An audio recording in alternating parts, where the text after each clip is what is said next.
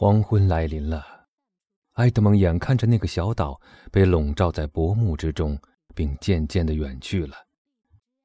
终于在船上其他人的眼前消失了，但却没有在他的眼前消失，因为他的眼睛在牢狱中早就练就了透过黑暗看东西的能力。他仍继续看着他，并最后一个离开了甲板。第二天破晓的时候，他们已到了阿利里亚海外。他们整天沿着海岸航行，到了傍晚时分，岸上燃起了灯火。这火光大概是约定的暗号。一看到这火光，他们就知道可以靠岸了。因为有一盏信号灯不是挂在旗杆上，而是挂在桅顶上。于是，他们就向岸边靠近，驶到了大炮的射程以内。唐泰斯注意到，当他们向岸边靠近的时候，船长架起了两尊旧式的小炮。这两尊炮能把四磅重的炮弹射出千步之外，而不会发出很大的声响。但这一次，这种预防是多余的，一切都进行得很顺利。四只小艇轻轻地驶进帆船，帆船无疑懂得这种迎候的意思。也放下了自己的小艇下海。五只小艇工作的极其神速。到了早晨两点钟，全部货物都从少女阿梅利号上卸到了环球号上。少女阿梅利号的船长是办事有条不紊的人。当天晚上，他就分配了红利，每人得到了一百个托斯卡纳礼服，也就是说，和我们的钱八十法郎。但这次航行并未结束，他们又调转船头驶向了萨丁岛，预备在那儿把已卸空的船再装满。第二次行动也像第一次一样的成功。少女阿梅丽号真是太走运了，这批新货的目的地是卢加沿岸，货物几乎全都是哈瓦那雪茄、白葡萄酒和马拉加葡萄酒。从那儿回来的时候。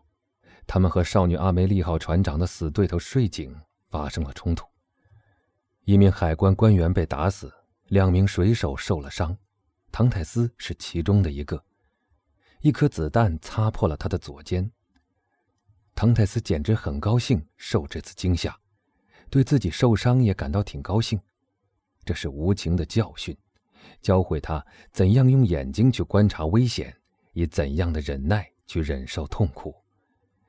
他微笑着面对危险，就在受伤的时候，还像希腊哲人那样说道：“痛苦啊，你并不是件坏事。”他还亲眼目睹了那个受伤致死的海关官员，不知是因为战斗使他的血沸腾了呢，还是因为他那人类的情感已经麻木了。总之，他对于这个景象几乎是无动于衷的。唐泰斯正踏上他所要走的路，正朝着他的既定目标前进，他的心正在经受着锤炼。雅各布看见他倒下时，以为他被打死了，又向他冲过来，将他扶起来，极力的照料他，尽了一个好伙伴的责任。看来，这个世界虽不像班格罗斯医生所相信的那样好，但也不像唐泰斯所认为的那样坏。例如，眼前这个人，除了能从他的伙伴身上得到那份红利以外，再也无利可图了。但当他看见他倒下去的时候，却显示出那样的痛苦。幸好我们已经说过，埃德蒙只是受了点伤，再敷上了萨丁岛老好人卖给走私贩子的一种草药。这些草药是在某些季节采集来的，伤口不久就愈合了。埃德蒙想考验一下雅各布，就从他那份红利中拿出一部分来，以报答他对他的照料之情。但雅各布满脸怒气的拒绝了。这是一种同伴间的赤诚之情。雅各布第一次看到埃德蒙的时候，就对他产生了这种情感，而埃德蒙也对雅各布产生了某种友善的情感。雅各布觉得有个知己足够了。他已经本能地觉察到了埃德蒙的卓越，那是一种别人都没有觉察到的卓越。而只要埃德蒙稍微对他表示些友善，那诚实的水手也就心满意足了。于是，当那帆船在蔚蓝色的海面上平稳的航行，当他们感谢顺风鼓满了他的帆，除了舵手以外，其他一无所需的时候，埃德蒙就利用船上这段漫长的日子，手拿一张地图，充当起雅各布的教师来，就像可怜的法利亚神父做他的老师一样。他向他指出海岸线的位置，向他解释罗盘的各种变化，教他读那本打开在我们头顶上，人们称之为“天空”的这本大书。这本书是上帝用钻石做文字在苍穹中写成的。当雅各布问他：“你把这一切交给像我这样一个可怜的水手有什么用呢？”埃德蒙回答说：“谁知道呢？你也许有一天会成为船长的。你的同乡波拿巴还做了皇帝呢。”我们忘了提一句，雅各布也是科西嘉人。两个半月的时间就在这种航行中过去了。埃德蒙本来就是一个刻苦耐劳的水手，现在又成了一个熟练的沿海航行者。他结识了沿岸所有的走私贩子，并学会了与这些海盗及走私贩子相互之间的秘密联络暗号。他一次又一次地经过他的基督山小岛，一共经过了二十多次，但始终没能找到一个机会上去。于是他下了一个决心。只要他和少女阿梅丽号船长签订的合同期一满，他就自己花钱租一只小帆船。毕竟他在几次航行中已积蓄了一百个比亚史特，然后找个借口到基督山小岛上去。那时他就可以完全自由地进行搜寻了。或许不能说完全自由，因为那些陪他来的人无疑会注意他的。但在这个世界上，我们得有点冒险精神才行。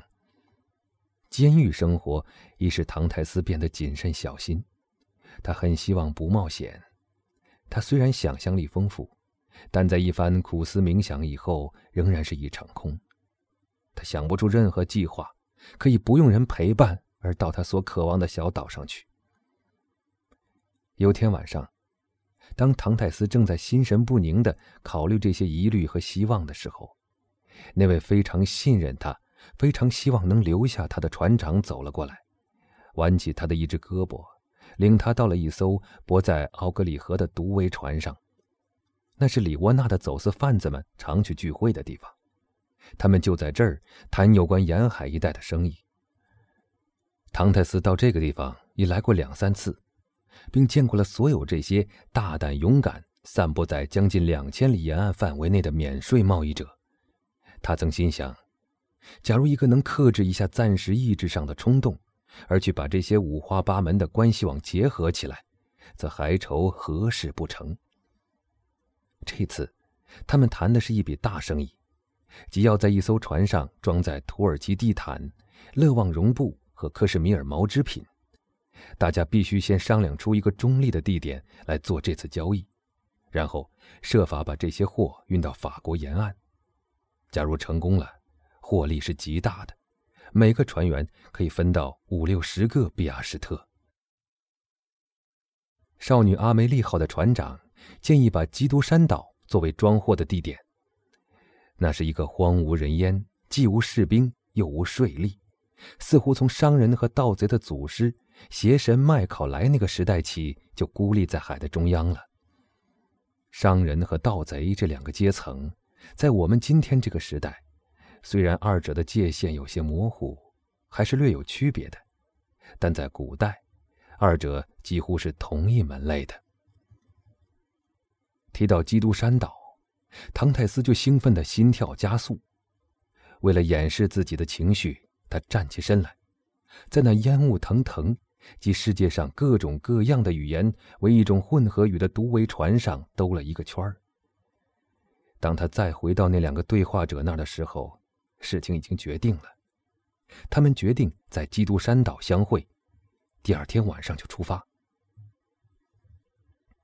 他们征求埃德蒙的意见时，他也认为那个岛从各方面来看都极安全，而且那件大事要想做得好，就必须做得快，所以商定的计划绝不再做变更。